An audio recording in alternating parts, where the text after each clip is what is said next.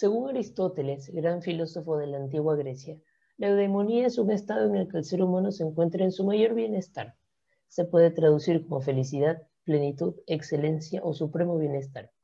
Dicha felicidad es el bien que buscan los humanos por naturaleza, por lo que la eudemonía es un estado deseable de alcanzar.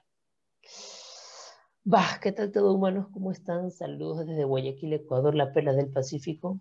Alejandro Luque les saluda. Bienvenidos a Eudemonía, un espacio donde converso con diferentes invitados sobre educación, medio ambiente y salud mental, tres factores que son fundamentales para alcanzar la eudemonía. La frase de hoy nos la trae Víctor Hugo, dramaturgo, poeta francés, y dice, produce una inmensa tristeza pensar que la naturaleza habla mientras el género humano no la escucha. Frase precisa para arrancar el programa de hoy, donde hablaremos sobre medio ambiente. Hoy nos acompaña Agustina Grasso, periodista, escritora argentina, directora de Trash, editora para la sección Ecología en el medio perfil.com y fundadora de Escritura Crónica ahí en Argentina. Agustina, bienvenida a Daimonía. Wow, qué presentación. Gracias, gracias Alejandro por, invitarme a este espacio. Me encanta, eh, me encanta el concepto, me encanta la palabra, me encanta ese compromiso de, varios factores que tal vez no es sencillo, ¿no? De, unir y que me parece fundamental, ¿no? O sea, poder encontrar quizás un, equilibrio tanto interno y externo para, poder lograr eh, justamente cómo desde el lado de la comunicación, que es lo que me, toca a mí, eh, poder lograr también esas producciones y esos eh, mensajes coherentes, ¿no? Entre el adentro y el afuera, porque mm, un poco eh, hablando de, de, Trash, ¿no? El Camino de la Basura, este documental interactivo sobre residuos, eh, pensaba en que para poder lograrlo y poder hacerlo fueron muchos años también de,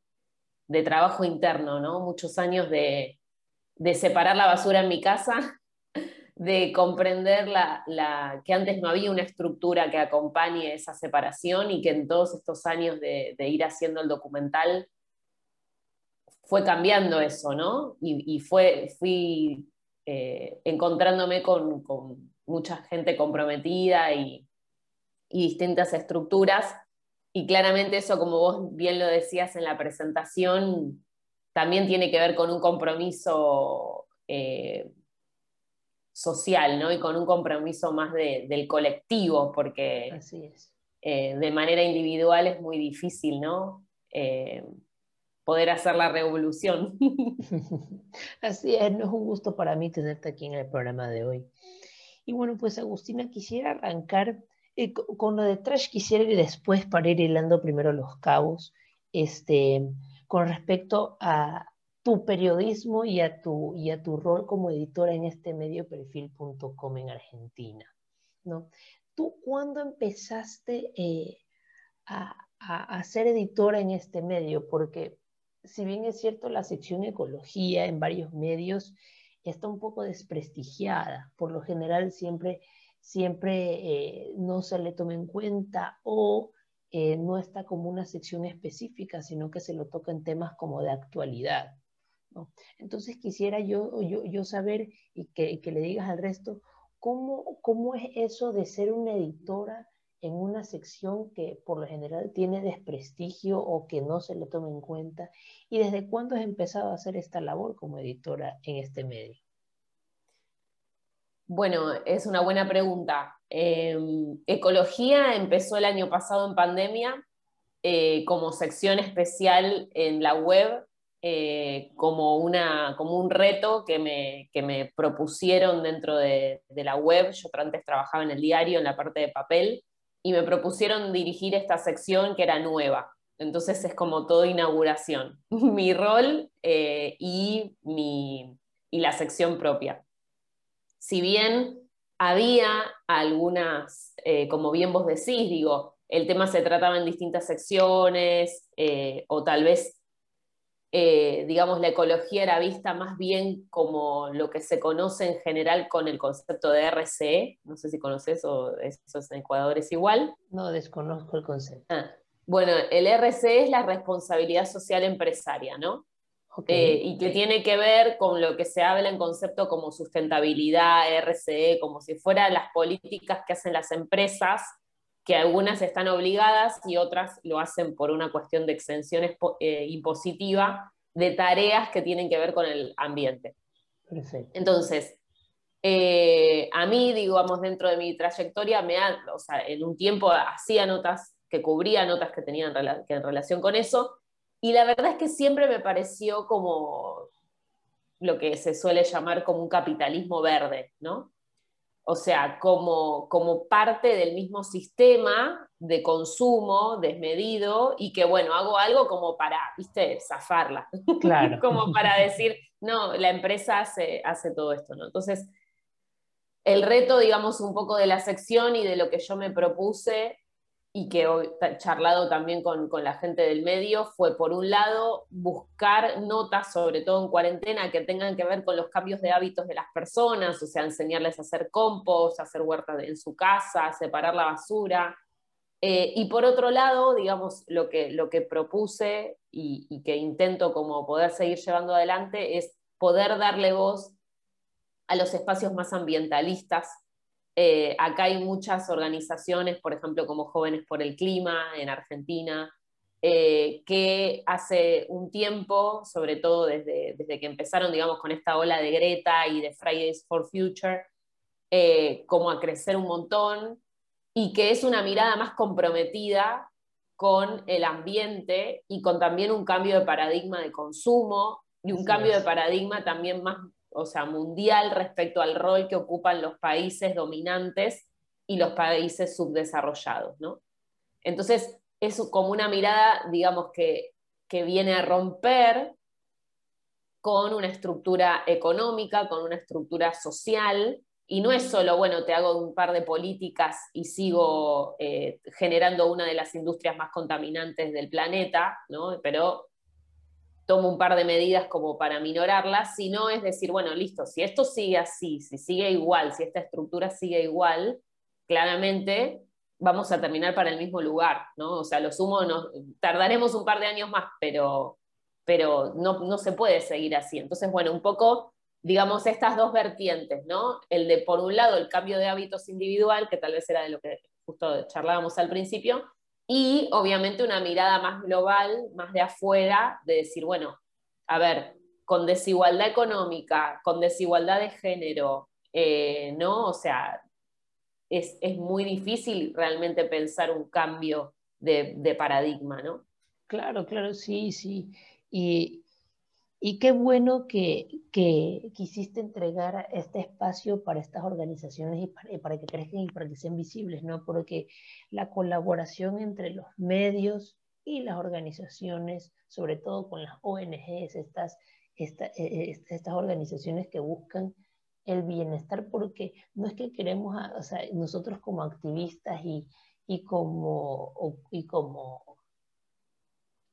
como personas que quieren un cambio y que quieren que sus, que sus ideas sean escuchadas, no es que queremos eh, hacer una revolución y eso, y, eso y causar desorden, y eso es lo que nos tienen un poco estigmatizados, ¿no? Sino que lo que queremos es hacer que se nos escuche, ¿para qué? Para que también nos importe el futuro y porque queremos lograr un bienestar en común. Y qué bueno que tú, en tu medio y en tu sección, puedas eh, eh, aplicar estas, estas medidas para que eh, estas organizaciones sean escuchadas. Lo aprecio mucho, muchas gracias. Y este, tú como editor, ¿cómo, cómo fue escribir o, o, encontrar estas historias o, estos conceptos, estos cambios de hábitos durante la pandemia? Porque escribir sobre la pandemia, ¿no? Como cuando todo era puro COVID, COVID, COVID, COVID que se haga escuchar o, que, o, que la gente te lea sobre cambios de hábito, sobre ambientalismo, sobre ecologismo dentro de la pandemia? ¿Cómo fue? Bueno, fueron una de las notas más leídas del portal, eh, las de huerta y las de compost. Eh, y la verdad que convengamos que esto también está bueno hablarlo cuando uno a veces ves medios ambientalistas o ves medios relacionados con ecología, digo, que están específicos, que tratan temas específicos de eso, es un tema. Y cuando vos estás en un portal que, eh, que es más de interés general, más de, disputa política, ¿no? Es, es, difícil también, o sea, también fue un reto porque vos decís, bueno, a ver, ¿para quién me va a leer? Porque diferente, ya te digo, es un medio que habla específicamente de ambientalismo, por lo cual su audiencia es, va a buscar eso. Eh, era más difícil también el reto de, poder llevar estos temas a, un portal donde la gente en general va a buscar otra cosa. Y sin embargo, la respuesta fue muy buena. Entonces también, y también tengamos en cuenta que tampoco el promedio eh, de lectores es, y lectoras es juvenil, ¿no? Eh, entonces, em, digo, creo que eso también es un indicio y un indicador de que claramente las personas, o sea, están buscando un cambio y están buscando realmente eh, tener hábitos más, más saludables. Y que claramente la, relación con la pandemia es que, mm, digamos, en sí la, vida prepandémica eh, lleva muchas horas fuera de nuestra casa, eh, trabajando, estudiando, con nuestra vida social también. Y, al estar en casa, es como que uno le, da mirada al 100% a tu casa, ¿entendés? O sea, por algo, uno de los rubros que vos veías que, que, tenía un montón de gente, por ejemplo, en la calle haciendo cola, eran las ferreterías. Acá, por lo menos en Buenos Aires, pasaba eso. O sea, la gente decía, bueno, estoy en mi casa, voy a aprovechar y arreglar esto que no tenía tiempo, y hacer esto y hacer lo otro. Y dentro de también esas ocupaciones de tu casa, estaba el poder prestar atención a tus hábitos. Entonces, convengamos que hacer un cambio, ¿no? replantear un cambio de hábito, lleva un tiempo, lleva su, responsabilidad. Tenés que dejar atrás un hábito que tenés muy instalado y que en general es más simple. O sea, tirar toda la basura junta es más simple, ¿no? Eh, no hacer compost es más simple. Entonces, bueno, replantear estos cambios creo que el estar en casa y ahora que encima se viene como este segundo, eh, esta segunda vuelta a casa, creo que tal vez está bueno para decir, bueno, vamos a volver a esto, a replantearnos qué, qué queremos hacer, ¿no? Así es, y, y, qué, y, qué bueno que, esta, que este, este, medio y esta, y esta sección también sirva como para hacer una estadística, ¿no? Para hacer un sondeo de las personas, porque si las personas te leyeron, si las personas fueron a un, contenido específico, significa que las personas sí están interesadas, como tú lo mencionaste, en cambiar de hábito, que como tú lo dijiste, a pesar de que tarde su tiempo, porque toma su tiempo en acostumbrarse a eso, a eso nuevo, que como tú dices, es muy, es, es muy complejo para el hábito que estamos por reemplazar, ¿no? Porque es muy, es, es, es, es muy de los humanos, ¿no? Y ahora con, en los últimos 30 años, ¿no? Como por, por temas de, consumismo y producción, la, el mismo desarrollo de tecnologías y el mismo desarrollo de producción ha hecho que los humanos, en vez de volvernos más eh, eh, eficientes hasta cierto punto con la sustentabilidad del planeta, nos ha vuelto más deficientes porque hemos tenido que eh, reemplazar las cosas que teníamos antes por algo que es mucho más simple ahora, ¿no? y que hay que volverlo a reemplazar por eso, que antes nos tomaba tiempo y que el elaborarlo o, que el proceso de volver a, hacia esas cosas nos lleva también a, un replanteo de nuestro bienestar y de la vida en sí misma, ¿no? Este, y ahora eh, quisiera yo eh, preguntarte acerca de, del futuro, tú como editora, ¿no? ¿Cuál crees que es que que, le falta a los medios eh, en general para aplicar en estas secciones de ecología dentro de los medios y, y, cuál crees que es el futuro? ¿Crees que va hacia un futuro donde los medios van a, a, aplicar en demasía o de forma contundente estas secciones o que van a seguir dejándolas a un lado? Mira, yo ahí veo, veo dos cuestiones. eh, porque las vengo como reflexionando y pensando, ¿no? Yo tengo un medio independiente que se llama Escritura Crónica, digo, en paralelo al trabajo en el diario y en, la web, digo, de perfil. Eh, entonces, me gusta siempre como, como esta idea de ver con una pata dentro del sistema y ver con una, con, una pata fuera del sistema, ¿no? Como, como justo el otro día también hablaba con un, con un eh, documentalista ambiental y charlábamos respecto también al tema de financiamientos, ¿no? Eh, de cómo financiar esta clase de proyectos, eh, que bueno, con el tema del documental que ya lo charlaremos, digo, nosotros lanzamos una campaña de crowdfunding y además está financiado, porque nosotros dentro de Escritura Crónica damos talleres y esa es nuestra fuente de ingresos, y parte, digamos, de esos ingresos lo destinamos a hacer esta clase de producciones. Entonces, con tu pregunta respecto al futuro, ver cómo, cómo digamos, cómo también estos temas poder introducirlos dentro de, de los medios, tiene que ver también con un con este cambio de paradigma que debería darse también, pero no digo que sea simple ni que se vaya a dar dentro del sistema de monetización de los medios. ¿no? Digo, los medios en general, su mayor ingreso tiene que ver con publicidades, ¿no? con las pautas. Más allá de la pauta del Estado, la pauta privada. Y en general, digo, quienes ponen las pautas privadas son mega empresas, en general contaminantes, que obviamente si son quienes te financian los medios, llámese megamineras, llámese supermercadistas con, el nivel de residuos que se genera. Eh, digo, como son quienes ponen las pautas, ¿no? Y, quienes ponen el dinero, y digo, y, los que hacen girar la rueda, porque digo, con ese dinero vos tenés un buen SEO para un posicionamiento web, con ese dinero vos pagás sueldos, digo, bueno, nada, es como la rueda, pero a la vez, si vos le empezás a poner palos a esa rueda, eh, es como que decís, bueno, pará, no, yo toda la plata que te doy de publicidad eh, no, te la puedo seguir dando porque vos me estás hablando mal de mí, ¿no? Básicamente. Entonces, digo, esto pasa mucho, pasa en distintos medios que colegas me, han comentado, que tal vez había temáticas que trataban, eh, no sé, relacionadas con fracking o distintas temáticas y que después los medios empezaron a, a, digamos, a dejarlas de lado. Entonces, en ese sentido, el futuro lo veo complejo si no hay un cambio, ¿no? O, ni que hablar de la industria automotor. ¿no? La industria automotor justo es un tema que vengo como reflexionando un montón, es una de las industrias más contaminantes, sobre todo por el consumo de combustibles fósiles, que son una de las causas principales de, de emanación de, de gases de efecto invernadero que favorece el calentamiento global, ¿no? Digo, y fíjate eso, esa pauta de consumo automovilístico está recontra instalada, el cero kilómetro y cada vez tener más autos y, y qué bueno el nuevo auto y esto y que lo otro.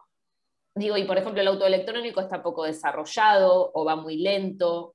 Eh, digo, no hay un concepto, eh, mismo hay una marca muy reconocida de automóviles que hace poco eh, hace un par de años, digamos, había mentido, por ejemplo, en, sus computadoras qué emisión de gases tenía el al planeta. Entonces digo, si esas son las grandes compañías mundiales y a la vez son las que contaminan, ¿y cómo haces? ¿no? O sea, porque de donde sale el dinero es del mismo, dentro de este sistema es del mismo lugar que vos lo necesitas y a la vez es el mismo lugar que contamina. Entonces, eso creo que hay que hablarlo, creo que hay que plantearlo. Si vos querés generar un sistema distinto, es muy difícil si seguís manteniéndote dentro de, este sistema de grandes compañías contaminantes. No digo que no, haya otras, porque sí hay un montón de cosas nuevas que están pasando, pero quienes manejan los hilos, eh, eso por un lado. Y por otro lado, también creo que este es un cambio cultural eh, yo siempre hablo cuando doy mis charlas, mis, charlas de, ecofeminismo, que es como que uno dice, bueno, yo me pongo las gafas ecofeministas y así empiezo a ver la realidad. Entonces, si las personas con sus gafas ecofeministas empiezan a ver la realidad, eh, comunicadores, comunicadoras, periodistas, empresarios, empresarias, lo que sea, es como que vos decís, ah, pará, pero acá hay una desigualdad de género, acá hay una desigualdad económica. Entonces, lo replanteás. Entonces en las notas también está esa mirada y tal vez no sea necesario el día de mañana tener una, sección de ecología porque está aplicada eh, en todas las notas. Creo que esto también pasó con el feminismo.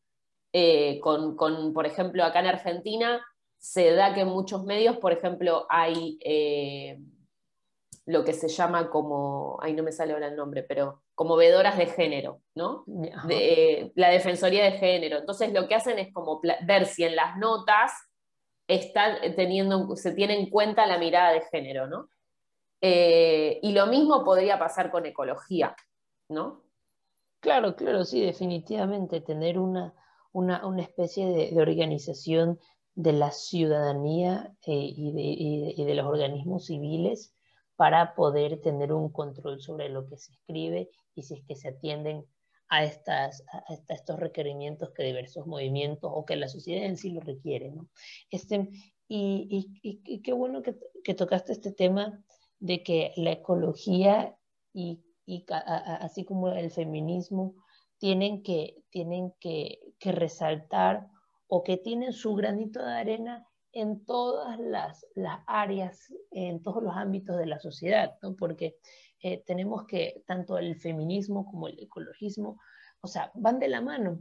¿Por qué? Porque como tú, como tú lo mencionaste y como bastantes incluso eh, eh, fuentes como la ONU, fuentes como la UNEP, fuentes como eh, la Organización para el Desarrollo de, las Naciones Unidas, que han propuesto o que han enseñado que a las mujeres les afecta mucho más el cambio climático. Les afecta porque eh, cuando son madres eh, en, la, anatomía del bebé, si no son madres en sí, porque les afecta más debido a que los materiales estaban pensados eh, y estudiados para los hombres y no se atendió muy bien a las mujeres. Y así pasa con la mayoría de ámbitos, ¿no? Entonces, porque son productos que vienen ya desde años formándose así. Este, entonces, para que veamos que va de la mano con esta diferencia de género y con, con esta igualdad de género que se debería traer ya desde hace algunos años y que qué bueno que ahora se está hablando y se está tratando mucho más del tema. Ahora pasando ahora sí a, esta, este especie de documental del, que ha sido tu directora, ¿no? Este trash, el camino de la basura. ¿Nos podrías explicar un poco qué es trash, por favor? Bueno, trash, eh, que es basura en inglés, eh, es un documental interactivo eh, que lo que propone es comprender el camino de la basura en Argentina.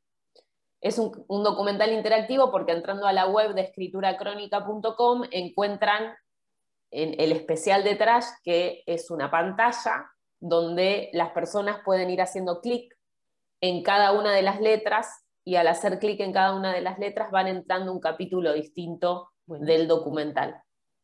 Entonces, un capítulo distinto que es el avance de, lo que va pasando. Lo primero es cuando recién tiramos la basura, después habla de rellenos sanitarios y basurales a cielo abierto, después habla de las enfermedades causadas por los basurales y la basura maltratada, después habla de las cooperativas y del reciclado, y el último capítulo habla de cómo proponer una economía circular eh, y cómo, por ejemplo, plantear sistemas más grandes de compostaje y, bueno, como soluciones, ¿no? El famoso periodismo de, soluciones. Claro. Em, bueno, es un proyecto que hace muchos años que yo tenía en, mi cabeza, eh, en mi corazón, en realidad, porque la verdad es que era como una especie de necesidad que yo sentía de, contar eh, esta historia, esta historia que en realidad surge de un pueblo acá en las afueras de, Buenos Aires, en, la zona oeste del conurbano, eh, que se llama González Catán, que es parte de uno de los partidos más grandes de la provincia de Buenos Aires, que es La Matanza y más poblados. Ahí existe un relleno sanitario, que es uno de los más antiguos de la provincia, es un relleno sanitario que está mal hecho desde el inicio, no tiene tecnología avanzada, es un relleno eh, que, es como que se empezó ahí, digamos, y después se trató de, de, de, darle tecnología y de perfeccionarlo, pero, pero nunca se logra, ¿no? Em, es, una ciudad es una ciudad pobre, o sea, es como lo, que en general dentro del ambientalismo se conoce como zona de, sacrificio. No sé si en Ecuador se habla igual. Eh, la zona de sacrificio es una zona eh, que en realidad vendría a ser justamente el cesto de, de basura de otras ciudades con mayor poder adquisitivo y que en general esas las poblaciones cuando tienen mayor poder adquisitivo también tienen mayores capacidades de, defensa, ¿no? Así y más herramientas para defenderse. Entonces, en ese sentido, ¿qué pasa? En general los territorios de sacrificio son en zonas más empobrecidas porque las barreras ¿no? de, contaminantes también están más avanzadas, porque en general no hay un solo foco de contaminación en estos lugares, ¿no? Además del basural, acá hay fábricas contaminantes, acá eh, no, no hay un buen sistema de cloacas ni de napas. Entonces también las personas que están enfermas, porque se hicieron censos propios de los vecinos con cáncer, lupus, problemas respiratorios, eh, no, lo, que, lo que plantea el relleno, ¿no? la SEAMSE, que es la empresa que administra ese relleno, plantea, hay otros focos contaminantes, no es solo el relleno. ¿no? Entonces con eso te abrís también un poco de responsabilidad. Y eso es lo que suele pasar en las zonas de sacrificio. Y bueno, cuando yo empecé a ir a este lugar y a conocer a las familias y conocer a la gente enferma, eh, la verdad es que dije, esta historia la tiene que conocer el mundo. Claro. Eh, no puede ser que estas personas estén sufriendo y por causa de, responsabilidad de todos, ¿entendés? Porque la basura termina ahí, pero la puede ser mi basura que termina en ese relleno, si bien después gracias a la lucha vecinal, digo, las zonas donde se tiraba eh, los territorios, los municipios fueron cada vez menos y todo, pero en algún punto mi ciudad iba a tirar a esa, ¿no? Entonces digo, y esa persona enferma de cáncer, quizás fue por una pila, eh, ¿no? Que yo tiré hace un montón de años y que fomentó la contaminación por aire, por agua y por tierra, como genera la basura maltratada. Entonces, bueno, eh, un poco de ahí surge, surge este proyecto que después empieza a crecer con esta idea de que, digo, habla de todo el camino de la basura. Trata esta historia, pero se habla de todo el camino, ¿no?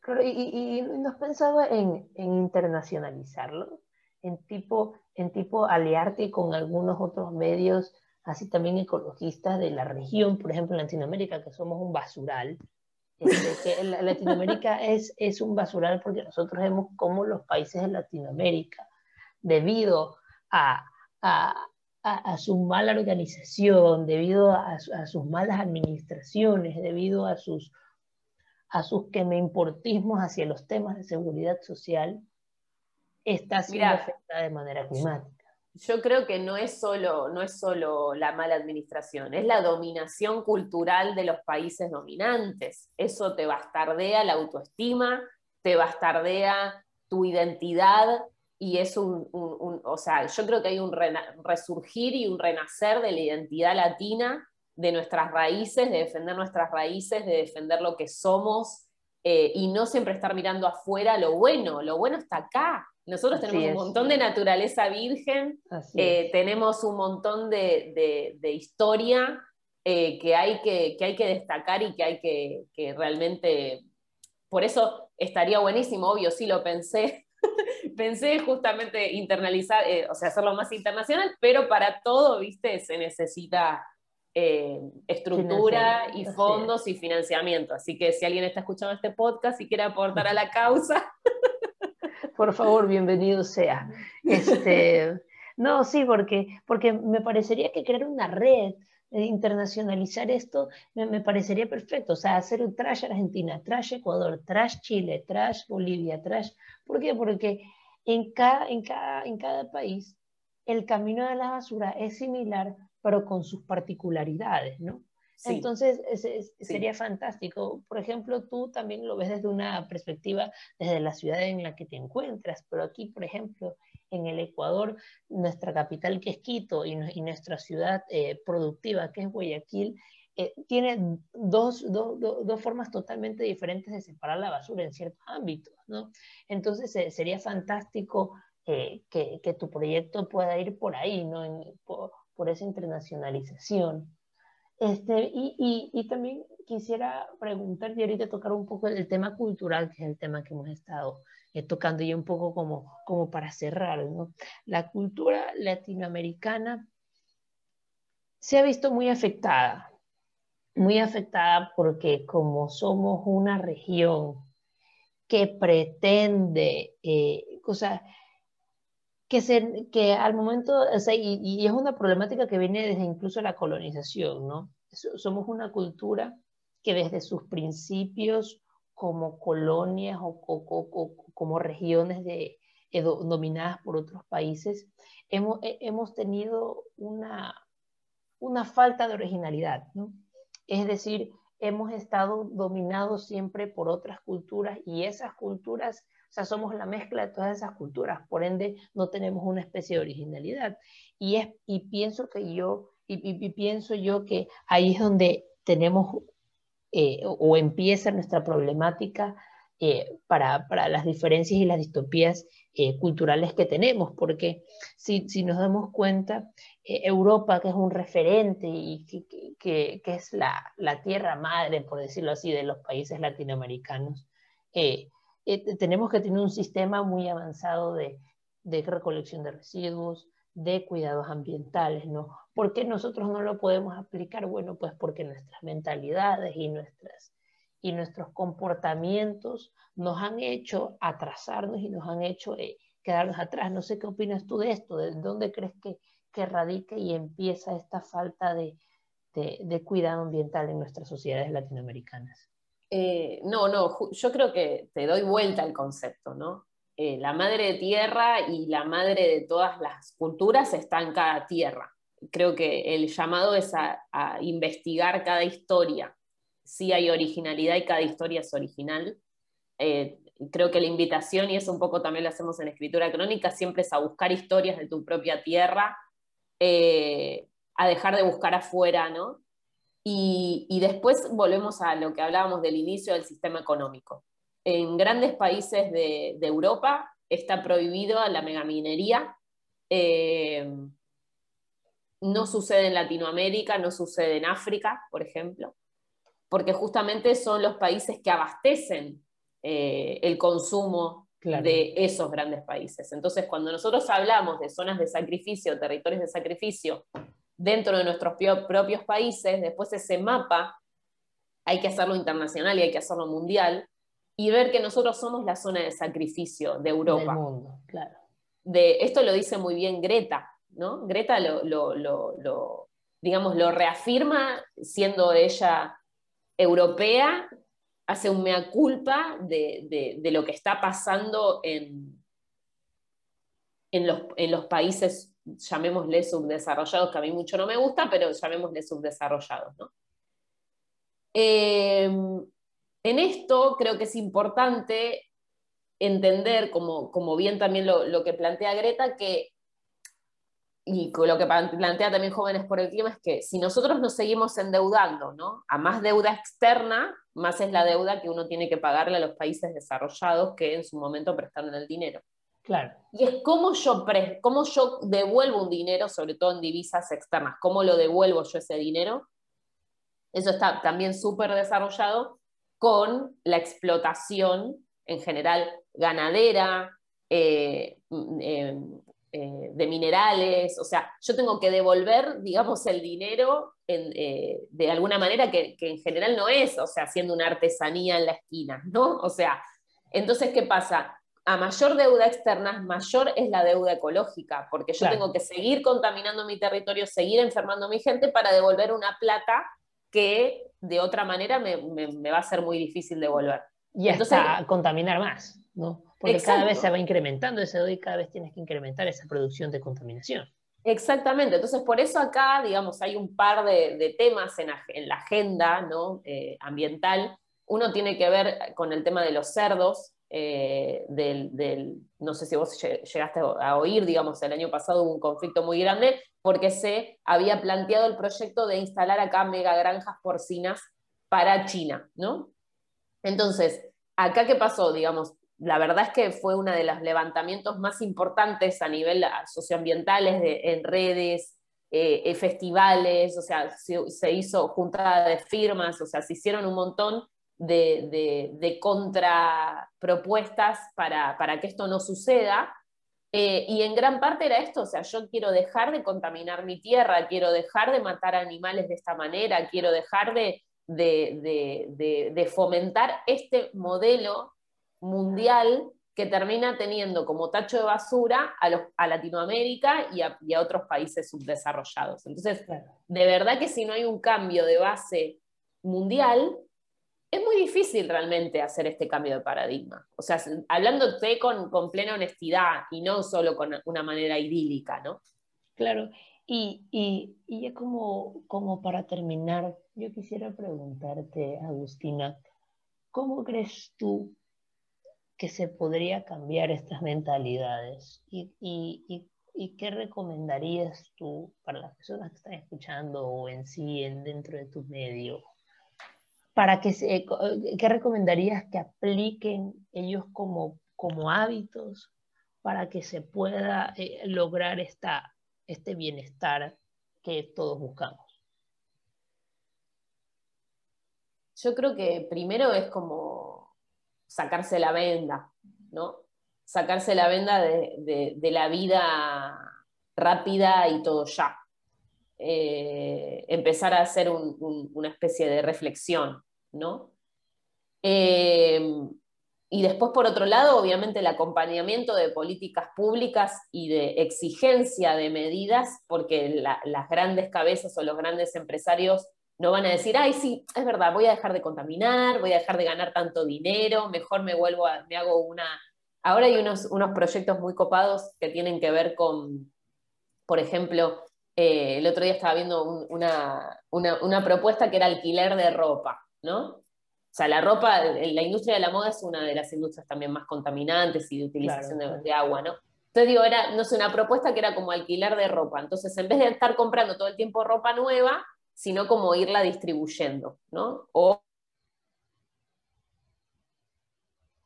o lo que se suelen hacer a veces gratis, obviamente pasarla entre, entre amigues. Digo, buscar propuestas alternativas que no generen todo el tiempo seguir, seguir, seguir produciendo, seguir haciendo. Y eso, por un lado está el cambio de, cabeza y por el otro lado tiene que ir acompañado de, políticas públicas. Ahora avanzó bastante en Argentina la ley de educación ambiental, que ese es un gran, gran, gran avance. Así es, así eh, estaba escuchando en bastantes medios. Y, y, después, bueno, yo un poco lo que planteo en el documental es también hablar de una ley de responsabilidad extendida del productor en relación a sus residuos, eh, la ley de envases, ¿no? O sea, como, bueno, leyes que, eh, ahora también está avanzando bastante la de plásticos de un solo uso. O sea, claramente tiene que haber normas que digan, basta. O sea, listo, te tenés que hacer cargo y hasta acá llegamos. Eh, si no lo entendiste por las buenas, bueno, lo tendrás que entender por, normativas, ¿no? Por normativas. Así que bueno, es eso, ¿no? Creo que cada persona igual dentro de su responsabilidad tiene un montón de cosas por hacer y, está buenísimo que, así lo haga, ¿no? Así es, así es, porque es un tema de responsabilidad ciudadana, porque no solamente es una responsabilidad para con el ambiente, para, para con los animales, sino también es una responsabilidad para, para con uno mismo, sus hijos, sus nietos, sus bisnietos, sus descendencias, porque, porque esto es un problema que no solo es de una generación, esto es un problema que lo va a vivir todas las generaciones que pasen por este planeta. Todas absolutamente. Las pasadas lo vivieron en menor escala que ahora y las futuras al parecer lo van a vivir en una peor. Eh, y bueno, pues yo, quisiera cerrar con un comentario, ¿no? El Ecuador es, una de las, es uno de los pocos países, si no, si no me equivoco, el único de la región que tiene una constitución que protege el medio ambiente. Nosotros, nosotros tenemos poco más de 25 artículos que protegen en, nuestra constitución que protegen el medio ambiente. Leyes para, eh, eh, de un solo, hace poco en diciembre se pasó un proyecto de ley ya para eh, la reducción y la, la prohibición de, de, plásticos de un solo uso, ¿no? Regulada. y bueno, buenísimo todo eso, pero lo malo es que no se aplican y lo malo es que ya no, no hay una, eh, no, hay una responsabilidad ciudadana, que es lo que hemos venido hablando, ¿no? Entonces, y además, hay leyes, lo único malo es que las empresas no las quieren aplicar, los gobiernos es los de la, los de, los de la vista gorda, como decimos nosotros, que no quieren ver o, o, que, o que todo con corrupción y con dinero se puede realizar. Y bueno, pues eso fue todo por el programa de hoy, humanos. Agustina, muchísimas gracias por haber asistido a este programa. En serio, encantadísimo de la conversación de hoy. Eh, qué bueno que desde Argentina y desde Ecuador podamos crear este tipo de vínculos para poder eh, concientizar a las personas acerca de estos temas. Muchísimas gracias por la invitación. Así es, y quisiera por favor eh, que nos, nos des tus redes eh, para, para, para, para, seguir, para que las personas te sigan y que puedan saber un poco más de tus proyectos. Dale. Bueno, mi Instagram es arroba cronista millennial. Em, ahí pueden encontrar, yo hace poquito saqué un libro que se llama Crónicas de una Millennial, que hay algunas crónicas eh, ambientales y de distintas temáticas feministas y derechos humanos. Em, después está el Instagram arroba escritura crónica, que es de nuestro sitio. Eh, y en Twitter creo que es Agustina Grasso y, Facebook también, así que bueno, ahí están todas las redes. Buenísimo, vayan a seguir a Agustina Grasso todos en sus redes. Y no se olviden a mí de seguirme en Instagram, arroba alejo-luque m. Nos vemos en el siguiente programa, humanos. Adiós.